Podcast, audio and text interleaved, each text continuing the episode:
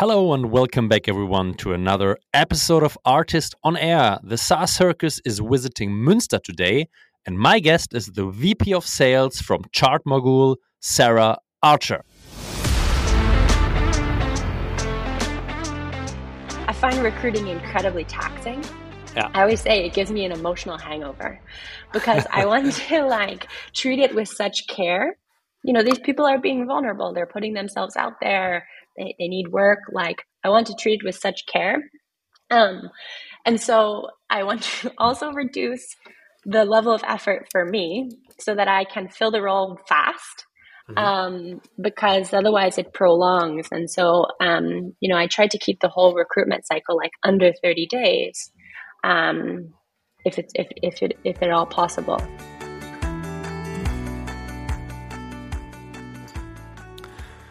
Yeah, everyone. As we all recognized, the market changed. We saw a lot of layoffs and also like the number of job description decreased significantly. But the first question I'm having and the first question I'm discussing with Sara today is like, okay, where are we at the state of sales recruiting?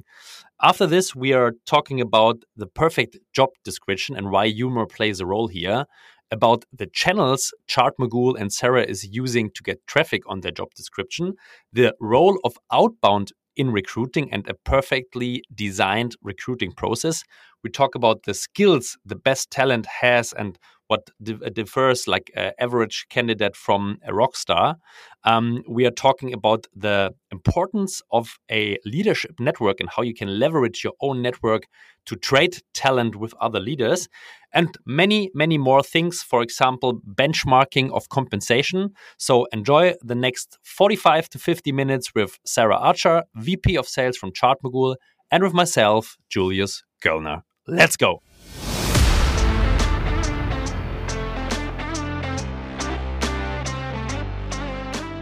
Artist on Air, der SaaS-Podcast für den deutschsprachigen Raum.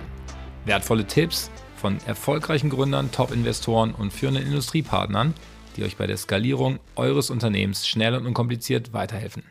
Zusammengestellt von Janis Bandorski, Julius Göllner und Matthias Ernst. Hello and welcome back everyone to another interesting and hopefully inspiring and insightful episode of Artist on Air. And today we are talking about sales recruiting. And my guest is Sara. Sara, good morning. Hi, good morning. It's such a pleasure to see you again calling in from Münster, where we have uh, last week our first Artist on Tour event. Uh, this uh, podcast, of course, was scheduled a bit earlier, so I'm really happy that you're here. Um, maybe not everyone from our audience knowing you already, Sara. So please feel free, give us an introduction. Who are you, and what are you doing? Happy to do so, and thanks for having me. My name is Sara Archer. I am the VP of Sales at Chartmogul. We are a Berlin based software company that helps subscription businesses grow faster using their recurring revenue data. What does this exactly mean? So, how does the product look like? So, I mean, grow, subs helping subscription models to grow faster, awesome. Yeah, I, I buy it. But in detail, what what what is the product? What does it mean? Well, we're here on the Artist podcast, uh, and so I'm sure it's ripe with very many acronyms customer lifetime value, annual run rate, recurring revenue.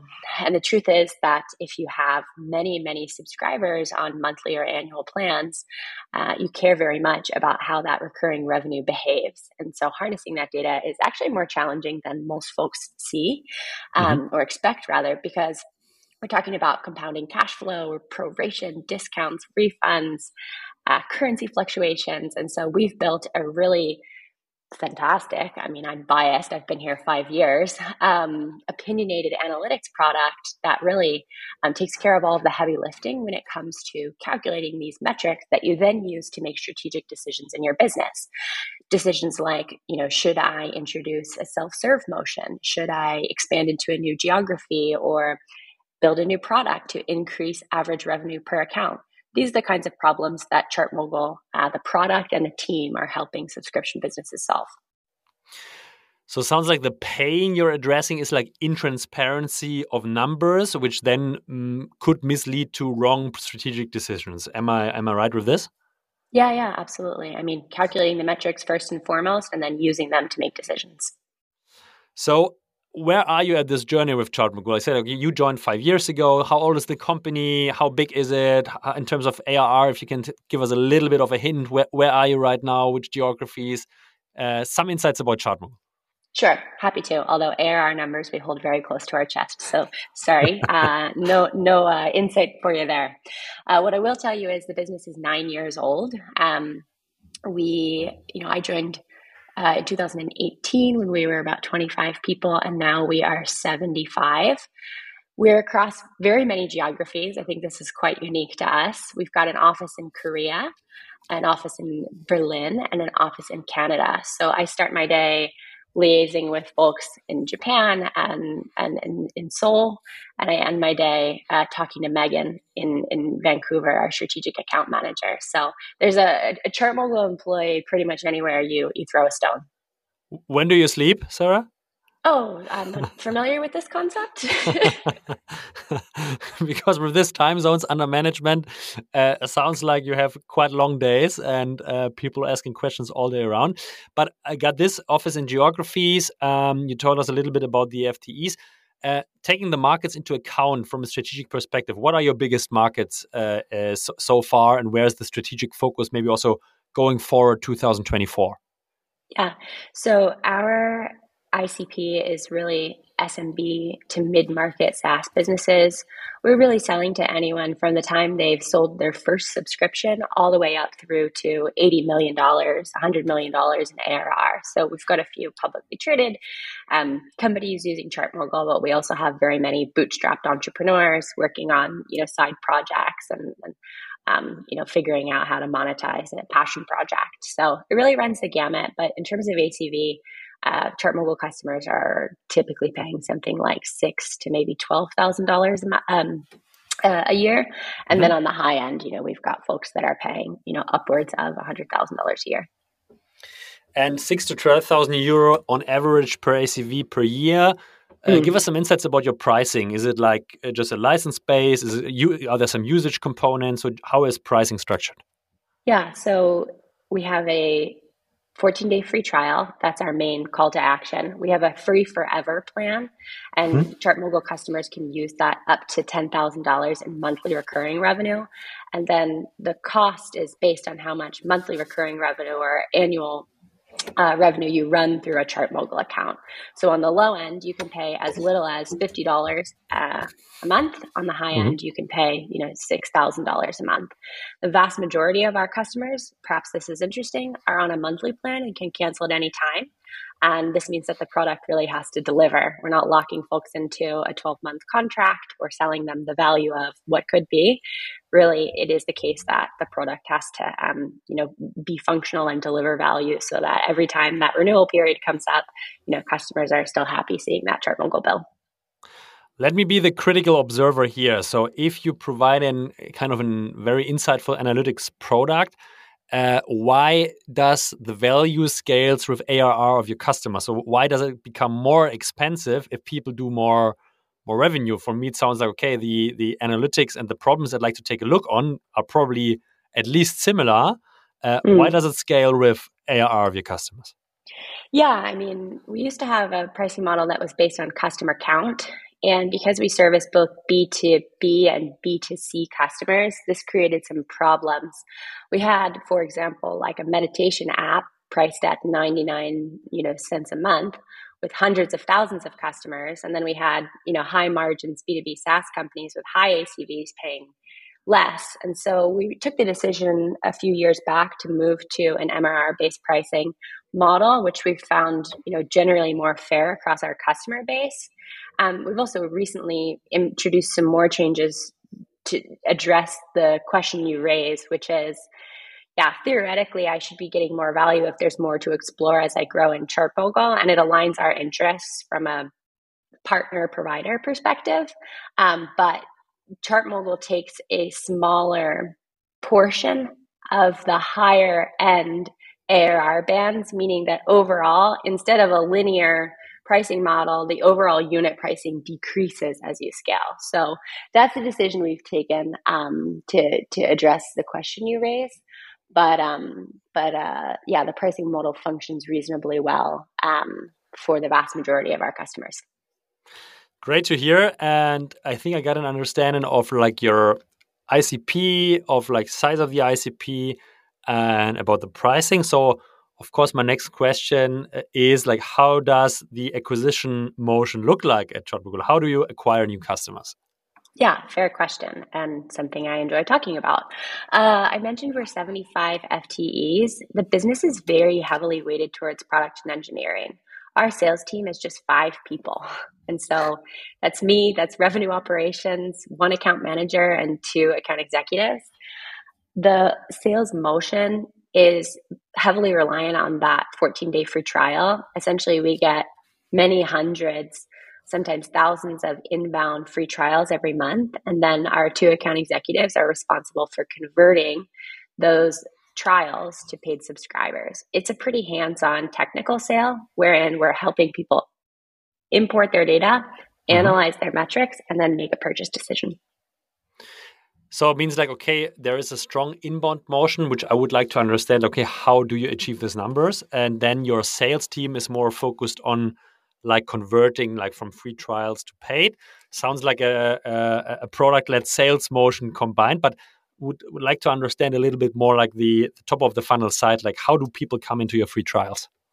Yeah, I mean, in all the time I've been here, the trial volume's been relatively consistent. I think that's in part because we've built a very opinionated product that solves something super specific SaaS metrics for businesses with recurring revenue. Uh, we get a fair number of trials from simply word of mouth. Founders are our typical buyer and so they're exchanging back and forth in slack communities um, recommending chartmogul. Also if you crack open i guess what is formerly twitter and you search keyword chartmogul you'll see a lot of folks engaging with the chartmogul brand either sharing chartmogul charts uh, about their own success or recommending chartmogul to their own network.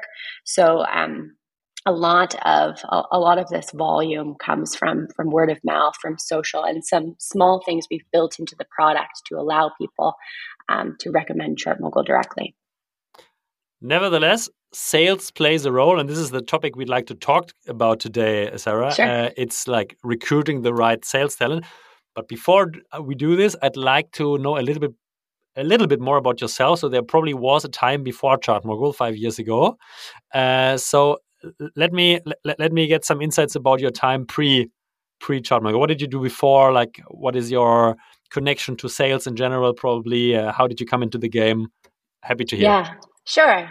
I came into the game because I was putting rent on my credit card. like, let's be honest. I uh, I have a background in linguistics and cognitive uh, science. I wanted to get a PhD in in neuroscience, um, but about that time i was living in washington d.c and you know starting to cobble the beginnings of my adult life together and i just needed to make some money. Um, so i um, i had reached out to some folks that i had interned with for summer work and they needed essentially what they called a management associate and it was just like a glorified executive assistant job i just did a ton of different stuff I sourced candidates, I sourced pipeline, I did filing.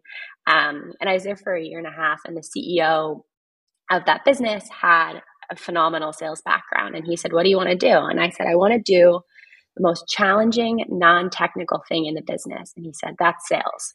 Um, and so uh, I had the opportunity to, to learn sales in the services space. So not in SaaS. We were actually selling Salesforce implementation services. And so mm-hmm.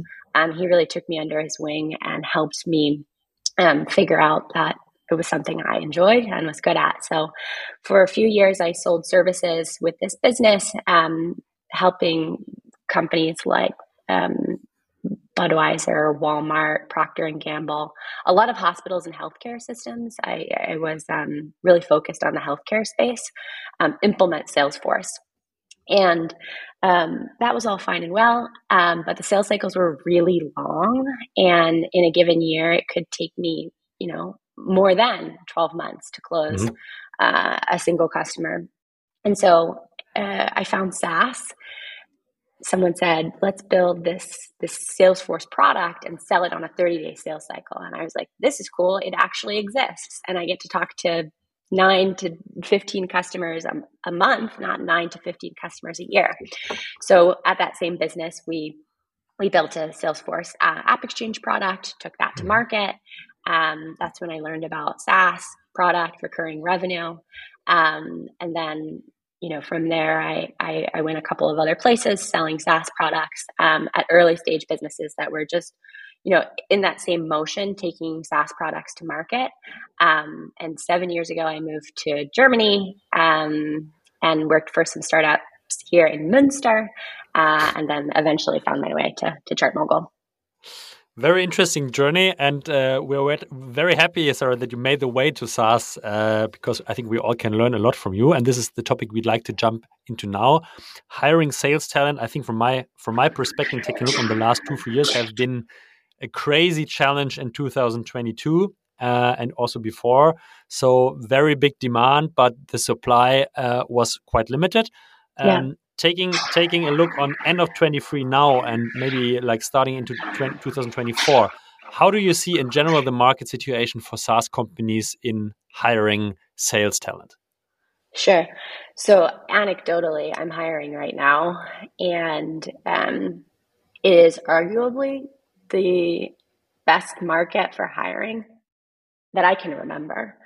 Um, at the moment, we've just listed an account executive job um, maybe 15 days ago and have over 800 or so applicants.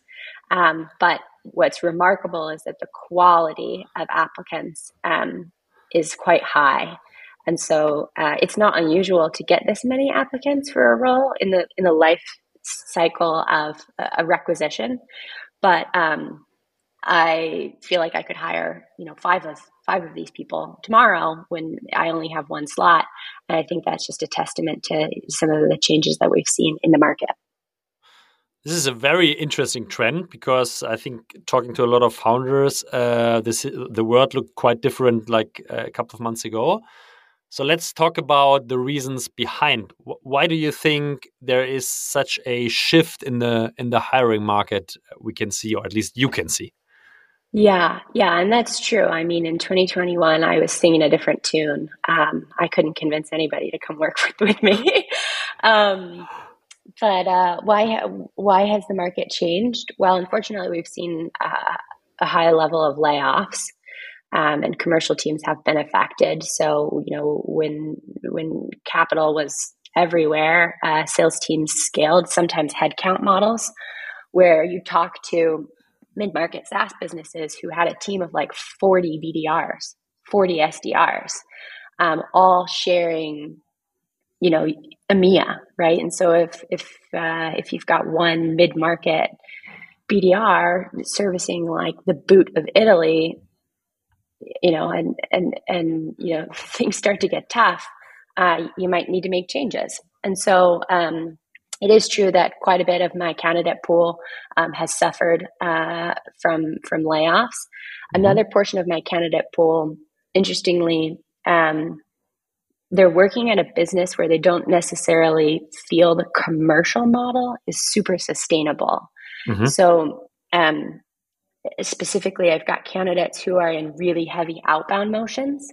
Um, and, and are feeling a little anxious or apprehensive about the efficacy of outbound um, and, and, and tooling, right? And so um, these are two observable things for sure um, in the data that I have uh, on hand. So it sounds like people have like are, are critical about the survival of classical outbound motions. Yeah, I think I think so, and not just classical outbound motions, but probably you know businesses on the whole, right? And so um, it's also the case that, you know, so, sounds really tough to say so, but there probably are, are businesses that shouldn't exist at their current um, size and offering. Like, um, do we really need, you know, six businesses that are like procurement as a SaaS? Probably not. Um, Probably not. and so, um, it, it's the go to market motion, but I think it's also just just the health of the business uh, idea and, and, and market as well. So uh, it's nice to see like here's something positive uh, about it. I, I, I guess um, it's nice to see people thinking um, very critically about business theory uh, mm-hmm. I think this is something that maybe like we took for granted and we were like, oh, it's just like a fun job. I come to work and do whatever.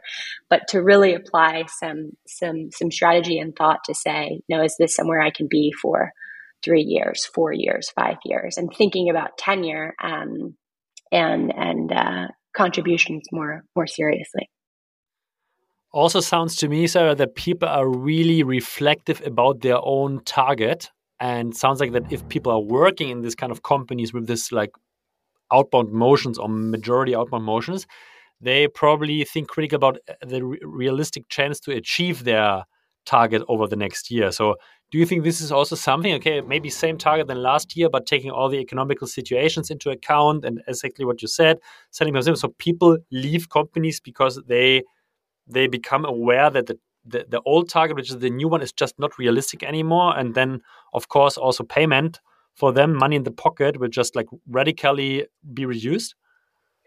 Yeah, I mean, I'm smiling a little bit because the, the sentiment around all this has changed, but I'm still shocked how few candidates ask about attainment during the interview process when the market was really hot in 2021, people were jumping at like crazy OTEs. I spoke with a friend that was in recruitment, and I I asked something like, uh, "How does this compare to to the budget that you have for a role like this?" And that person laughed and they said, "I don't have a budget. The CEOs are so desperate to hire, they're just like throwing money uh, at the problem." Of course, this is not the case anymore. How much um, money, Sara? How much money did they throw just to get a feeling, maybe? Oh, I mean, I, I mean, like uh, people were just walking in with OTEs, and they would, you know, for for for um, gosh, I mean, I I had a candidate, I had a candidate with six months experience that wanted 140 OTE. SDR um, or AE role? SDR. SDR role 140 OTE, yeah, like uh, six six months of experience. Yeah. Um, and so it's like, you know, when you're a, a a revenue leader is your responsibility. The, the, most important thing you can do for the business is hire the right people, but at what cost? Yeah. Um, and so, um, yes, it's nice that we're in a better market now. Um, and folks are certainly scrutinizing, I think, the environment that they're thinking about entering with more fervor, um, but still not asking enough attainment questions um, is, is, is, is my experience. So let's maybe move uh, onward, Sara, to like, okay, how how to hire the right talent, and of course, in markets where there um, is is a big competition on the applicant side, it's probably more on like how to reach the right applicants. In markets like now, having a big pool of applicants is like, okay, how to select the right applicants different challenges. I would like to address uh, uh, all all of all of them in the next minutes because I think we are living in cycles. So uh, the market will also like probably change back uh, the sooner or later. So what's the secret of uh, ChartMogul to to get 800 applicants on an AE position? Let's maybe. Uh, build a small agenda or structure among the process and then go really deep into the, the, the steps Sure. Um, so, how to attract talent?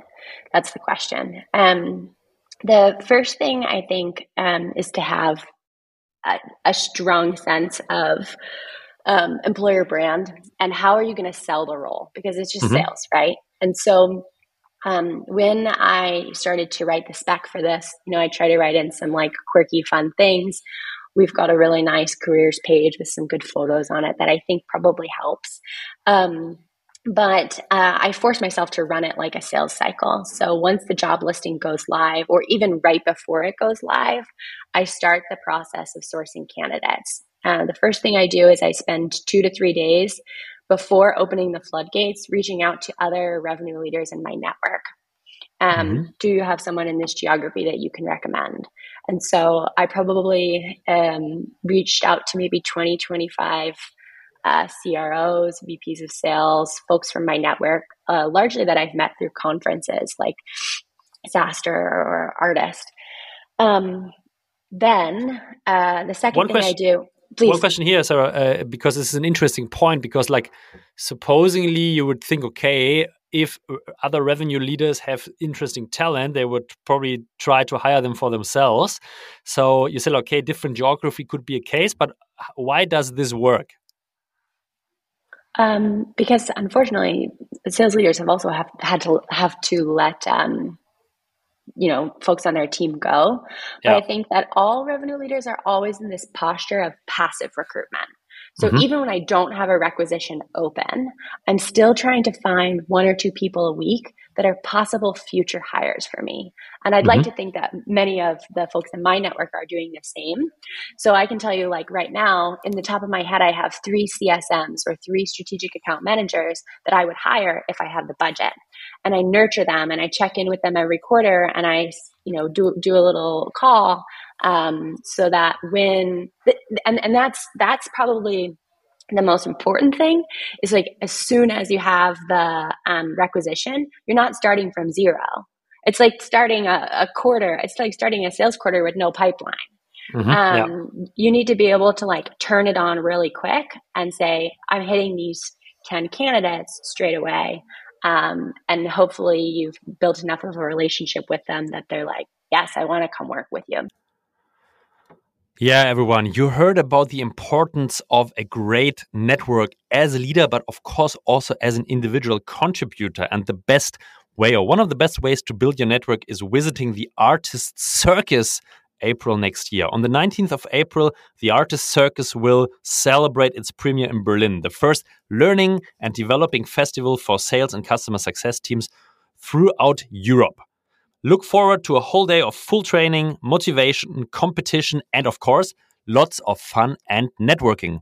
With over 100 masterclasses and workshops, you can offer your AEs, BDRs, SDRs, customer success managers, and pre sales team the best training of the year and gain valuable insights from the top performers of the industry. A visit to the Artist Circus is ideal as an incentive or spiff for your teams in Q1, as a team event, an annual or quarterly kickoff, or just to really expand and work on your valuable network.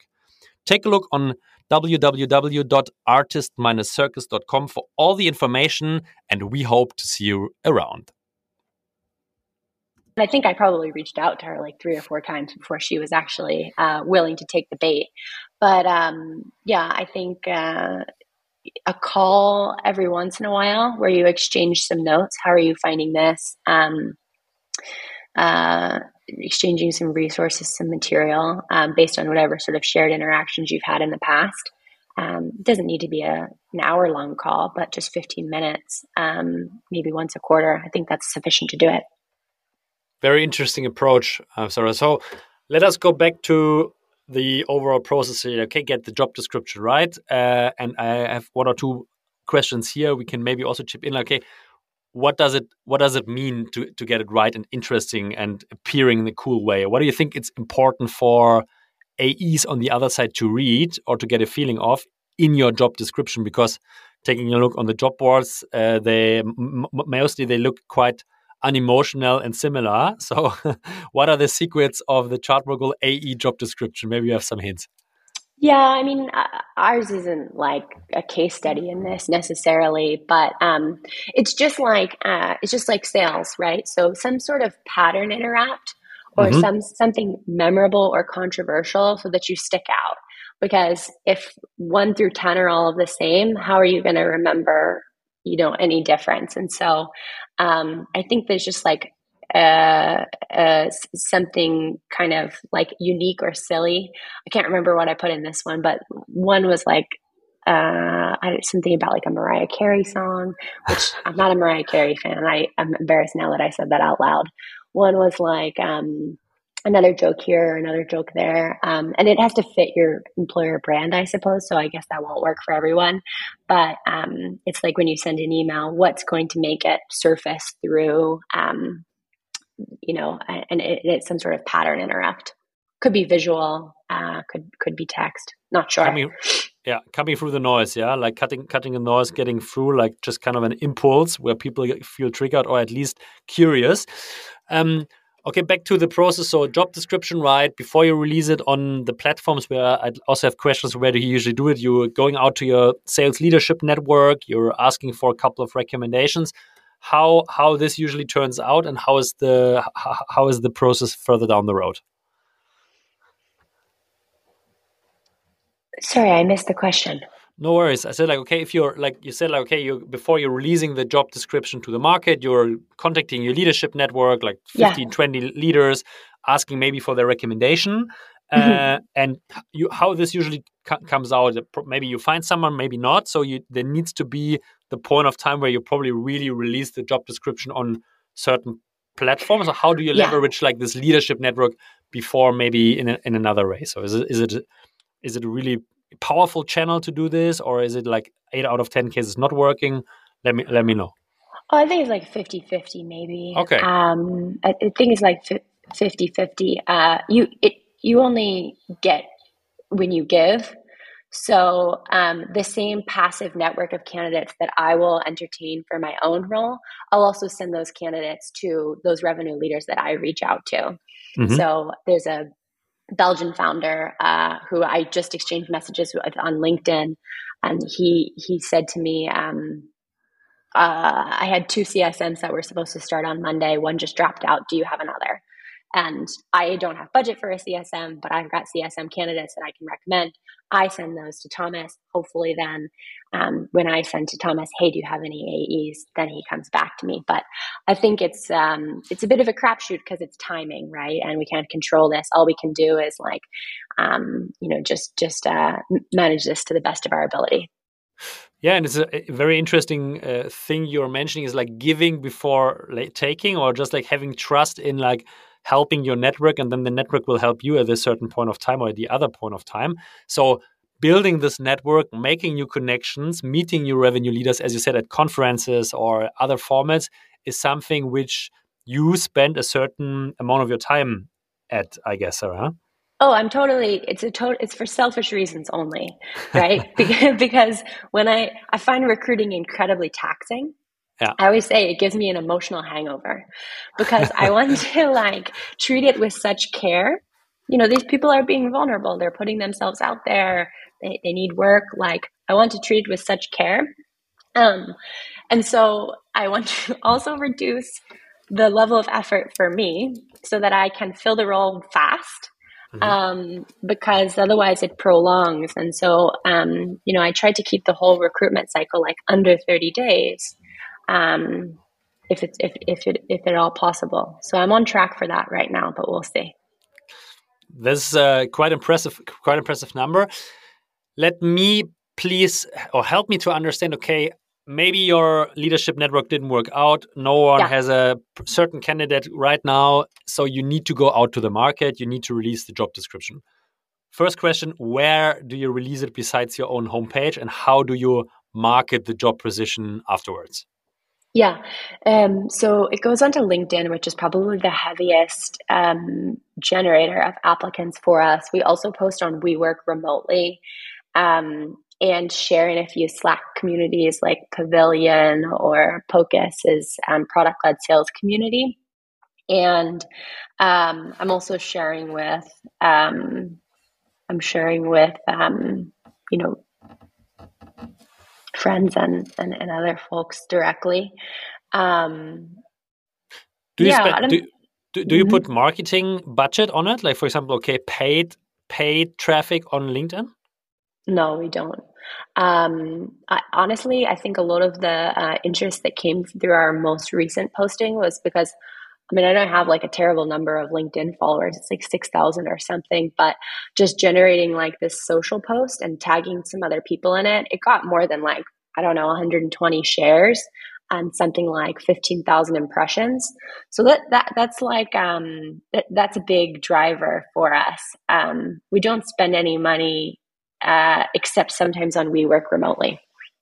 What about like hiring agencies? I mean, like right now, of course, with 800 applicants on one AE position, probably not. But before, when the market was tough, are there any agencies or headhunters you have been cooperating with, or um, generally not? Generally not. It's just a check I don't like to cut. Um, There are some interesting models, though, um, that are more SaaS based. So typically, an agency um, will charge you something like uh, as much as 27% of someone's base salary or OTE as a placement fee.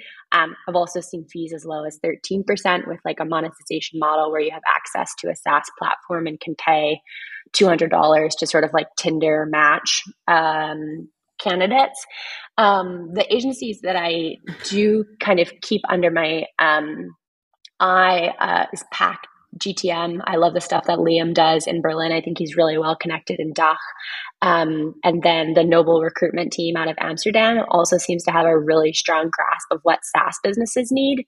So if I was really hard up, those are two of the um, groups that I would go to. But mm-hmm. um, we just, as a business, don't typically uh, engage folks like that. Okay. So one thing I condense here is like having a strong personal brand, for example, on LinkedIn, and strong could be five or 50,000 followers, definitely is also something of value to be an inspiring sales leader to attract talent. Is this right, Sara? Yeah, I think so. Um, it's unfortunate because maintaining like, it's, I, I find the social like game totally exhausting. Um, I don't I don't think I'm very good at it, and I don't put too much effort into it. Um, but over the years, it it, it builds, um, and I think this can be quite useful for for recruiting talent. I agree.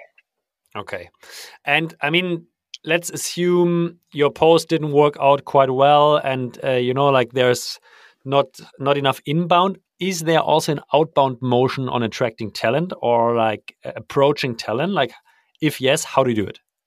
Yeah, absolutely. There should be. Um, I will force myself to do five to 10 connect requests a day uh, until I fill the role or have enough qualified candidates in the pipeline. And I send connect requests with short messages that drive urgency. So, like, um, you know, uh, hey, Elise, um, I just opened this new account executive role and was reminded of that beer we shared at ARRtist. Um, it's a unique role, and whoever we hire is going to have um, is, is, going to help us define the vision for um, selling our new product, ChartMogul CRM. Any chance that's interesting to you? Here's the spec with a Bitly link that I actually track opens on because I'm insane. Um, but the key parts of the message are urgency. I just mm-hmm. opened this. I thought of you and something unique for them to sink their teeth into that positions it as other than just a regular old sales job.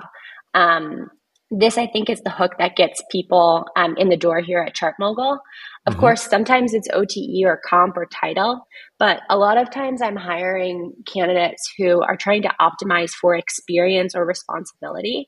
So mm-hmm. if I can give them a unique story of firsts and say, if you come work here, here's what we're going to build together, or here's what you're going to learn or contribute that you're then going to be able to use for the rest of your career. That's a conversation that I think most folks want to have. How can this work on big scale? Sorry, because I understand of like making the position very unique, yeah, like and and giving it like a personal touch or a strategic touch, or you help us to build something uh, here but uh, like imagining you have a team of 10 15 ae so sure. this this story also needs to be trustworthy. How, how can you ensure this? Well there should be something about your sales culture that you're proud of selling. So even if it's not you're going to be running the podcast this season there yeah. should be something you know substantive and true um, that makes you feel excited about coming to work. Um, and if not like are you in the right place? But that's another conversation. Um, and so uh, it could be that you're really proud of, you know, uh, the kind of customer that you help, or the kind of um, motion that you're building, or mm-hmm. something with regards to your culture or your benefits. But um, it can be um, broader. It can it mm-hmm. can apply to a broader group of people. But I think it needs to, um, yeah, I think it needs to be believable. Got this. Um, 30 days, less than 30 days from like contact to uh, signing. Of course, I'd like to know a little bit how do you do this? So LinkedIn message sent, triggered the person, person replies. How is the uh, the, the, the the process structured from there on? Yeah. So for the proactive recruitment, um, if they say yes, I'm interested, then they'll just get my calendar link, book in. I'll try to sell them on the role. Again, it's just like a sales process. So um, on that call, if we agree that mutually it's worth exploring further, we're ending that call, booking the next follow up. We mm-hmm. have a recruiter, Sue, based in Seoul, who I'm probably the bane of her existence because I kind of run my own recruitment cycle. I don't like play by the books. I sit in the applicant tracking system and I monitor the inbound candidates. And what do what do most hiring managers do? They review them and they say, "Oh, looks good. Sue, can you set me up with a phone screen?" Sue goes in, she sends an email, uh, and then you know that email's got to go to that person. That person's got to read it, then book on the calendar. No, here's something you should try. Uh, I sit on the applicant tracking system, and the phone number field uh, or phone number is always on a CV. I just cold call everyone that applies to the role that I think is a good fit. Um, and it's just like this is how staffing used to work. So it's not like terribly, it's not like a novel idea, but if you just bias towards urgency and action, I call the candidates that I think are a good fit and I'm interested. Do they pick up their phone? Do they know that they even applied to the Chart ChartMogul job? About 50% of the time, you'll say, Hi, hi it's Sara from Chart ChartMogul. And they're like, who? What? like they just genuinely will have no idea because they've applied to so many roles, right? Mm. Um, and then I'll just try to book them in for a meeting. And it really cuts the um, time delay on this whole sort of email song and dance. So that's one thing I do that I think helps us get started fast. And the next step from there is really like so you you don't sell the job in this first call. You just like book a meeting with like urgency also like as close as possible or as soon as possible. And mm. then there is like this let's say 31 hour deeper recruiting call. What happens there sara? It's like together with your recruiter and or like just let us know about the, the how, how does the process continues? Yeah so the first step is just the pre-screen. It's are we aligned on the logistics uh, the second call is with me as well. It's an hour call where we do sort of a deep dive into sales experience. So, this is where we're asking a lot of questions about how was your success measured in the past? How did you perform against target? What happened when you missed? What did you learn?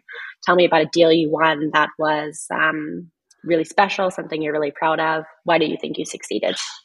Um, we also ask some situational questions. Um, what kinds of objections do you think we encounter at ChartMogul? Um, mm-hmm.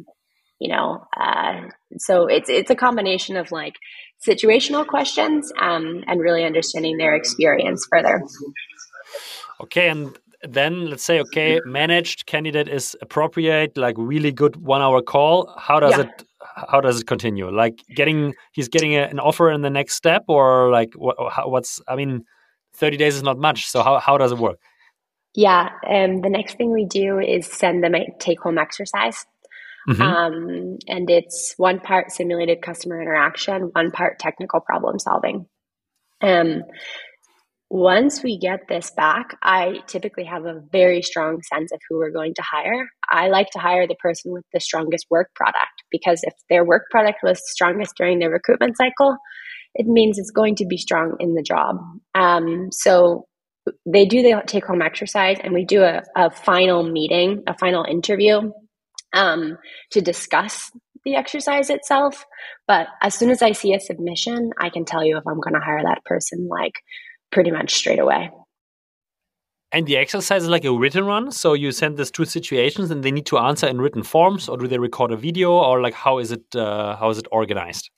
Yeah, we're not prescriptive about the submission itself. In fact, we sort mm-hmm. of give them carte blanche and say whatever you want. I'm also interested to see how creative people are. Um, but one part is written because we assess writing capabilities. Our sales role requires a lot of writing. We're also in a remote environment with a lot of geographies. So writing is really important and I think generally undervalued in sales. Mm-hmm. Um, good writing demonstrates clear thinking. And so um, this is like um, quite important for us. Um, but uh, yeah, sometimes we get Loom videos, Canvas, presentations of all different shapes. Understood. And then, as you mentioned, the, afterwards there is like another meeting where you just talk about the exercise. but also probably have like a couple of final final question and, and exchange or uh, negotiation. So, what is this last meeting uh, for other than like discussing the case? Mm, it's for the candidate to um, uh, meet um, another group of people and also okay. get some different perspectives. So it's um, like it's like you've just done the job. What questions do you have for um, Stephanie, who is the head of onboarding here? Um, but uh, we don't do like a heavy amount of negotiations at this point because the next thing we do is references. The final thing we do is references, and mm-hmm. then we make an offer, um, a written offer. And the offer is like for every position is similar, or uh, is there some room for negotiation with the candidates? Mm, no, there's really not so much room for negotiation because we talk budget on the first call. Okay. We um we set a budget and we stick to it. We're um yeah, we're quite organized in this way. Also, we have a very strong finance and operations lead. Uh, I do a bit of negotiating with him basically before I get started at all. So I know what my threshold is that I where I can where I can operate. Um, but uh, if you know we, we we make someone an offer it's always intended to be something that's exciting to them so that they can say yes quickly. Um, we don't ever get to a like a late stage in the recruitment process without having any idea um, you know where the numbers are going to come in. Compensation i think is an interesting topic and you said okay you hire remote. Sorry you gave us a case of like 150k ote sdr with six months experience. Like what's your current view on the market? Like uh, about compensation, maybe not just on ChartMogul, more on a generalistic side, what, what you're seeing, where to hire, maybe in Germany or in DACH, and, and what, a, what, where is, where is the like compensation going to? Yeah, I think what I'm seeing is a broader budget um, mm-hmm. from candidates because of the attainment piece, right? And so if you get on LinkedIn, you'll see all these like doom and gloom attainment posts. Forty something percent of reps are hitting target or whatever. Um, like uh, I'm seeing candidates that so, so, so it used to be the case that like you were set on an OTE number because um it, and we're just like a victim of um ourselves here because like we we um uh, like I think we as salespeople uh, sometimes think about our worth in terms of our OTE, mm-hmm. um, and so this is why we're like super fixated on an OTE figure. Um, and so the the OTE uh, range used to be a bit more narrow, and now I feel that it's quite broad. So you'll come in, you'll see candidates come in, and they'll say something like, uh, I don't know, sixty-five to hundred. Well, that's a huge range. Like, uh, and then this is when the conversation starts to to be more focused on attainment. Um, and uh, and we talk about you know what what could you expect in a given calendar year, mm-hmm. uh, quarter over quarter, um, based on historical attainment. And this is a conversation we have with our candidates like pretty early in the recruitment cycle so they can get a full picture of what compensation might look like. Second part I'd like to ask here, Sara, is like where to hire because mm. uh, in SaaS, I think we have like two very big hubs, which is probably Munich and Berlin in Germany. And then, but the market is quite fragmented and we have companies almost all over the place. So you hire remote what's your view on on on where to hire and how does like this location decision or remote non-remote decision also influence the budget you need to pay? Yeah so it's kind of interesting. I've been hiring remotely from germany for a long time now um, and it used to be the case that talent in europe was quite a bit cheaper than talent in north america. That's not the case anymore. I think that the um, i think that um, it's just like OTEs are becoming a little bit more consistent across geographies, although these big hotspots that you're describing are going to have inflated OTEs, and those OTEs aren't always going to match the level of experience. So um, it's similar to the example I described, where you know uh, folks with like two or three years of experience are asking for OTEs higher than what directors or VPs of sales are making. Um, and this makes very little business sense, right? So um, there are some other geographies that you can explore. I mean, heck, you can hire here in Münster, um, although Münster is probably uh, directionally maybe uh, towards expensive for a city in Germany. Um, it depends if you've got a language requirement. Um, I was just chatting to someone who's looking for uh, talent plus or minus four hours anywhere from Bonn. Mm-hmm. That opens you up to a lot of talent. You can maybe um, maybe find someone close to like a university um, somewhere. Uh, this is maybe a recruitment strategy. Build build relation. I used to do this when I lived in the states. Build relationships with the universities. Um, so you can poach out of their like entrepreneurship or business programs. Um, I am lucky enough to hire all over. So we have a team of people um, in in Croatia, in Serbia. Uh, the Baltics are a great market. Um, there's actually quite a lot of um, Baltic talent that works for German employers outside of ChartMogul. Um, uh, what else is good? Um, Ireland's obviously um, interesting, although you're going to get that same problem with Dublin versus the rest of Ireland. Dublin OTEs yeah. are going to be really high. And then once you hire those people in those cities, um, recruiters are going to be throwing OTEs at them. And it's going to be harder to keep these t- this this um, these city talent around. So um, yeah, I, I think uh, Spain's a sort of interesting market. It comes with its own challenges, um, but I, I, really like uh, Spain, Ireland, and, and the Baltics. I guess uh, my my current my current thoughts on that question. and last last question from my side, from a content side, Sara, like uh, knowing you having an ICP, which is tech companies, software companies, um, is it important for you that your sellers speak German mother tongue, or especially having focusing on this ICP, English works pretty fine? Yeah, English works fine. All other languages are a benefit. So uh, this this makes hiring a bit easier. I, I'm aware um, software is typically bought and sold uh, in English unless you're in vertical SaaS.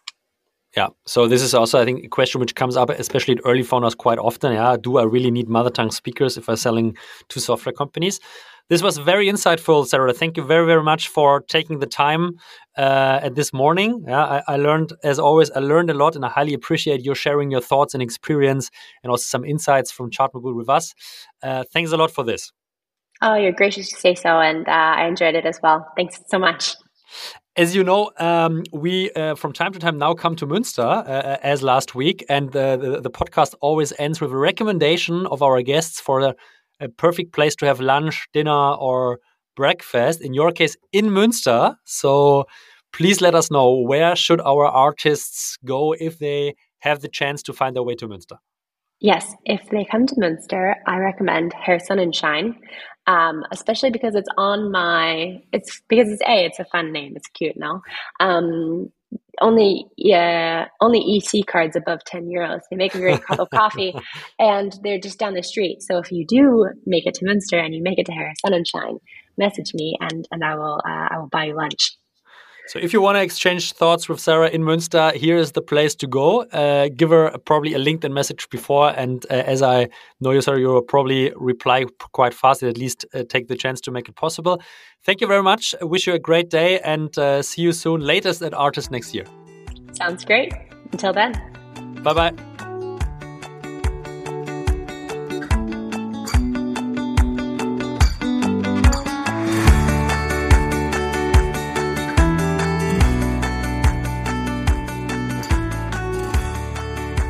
Yeah, folks, thank you very much for tuning in today. I hope you took some insights, some learnings about sales recruiting from Sara Archer.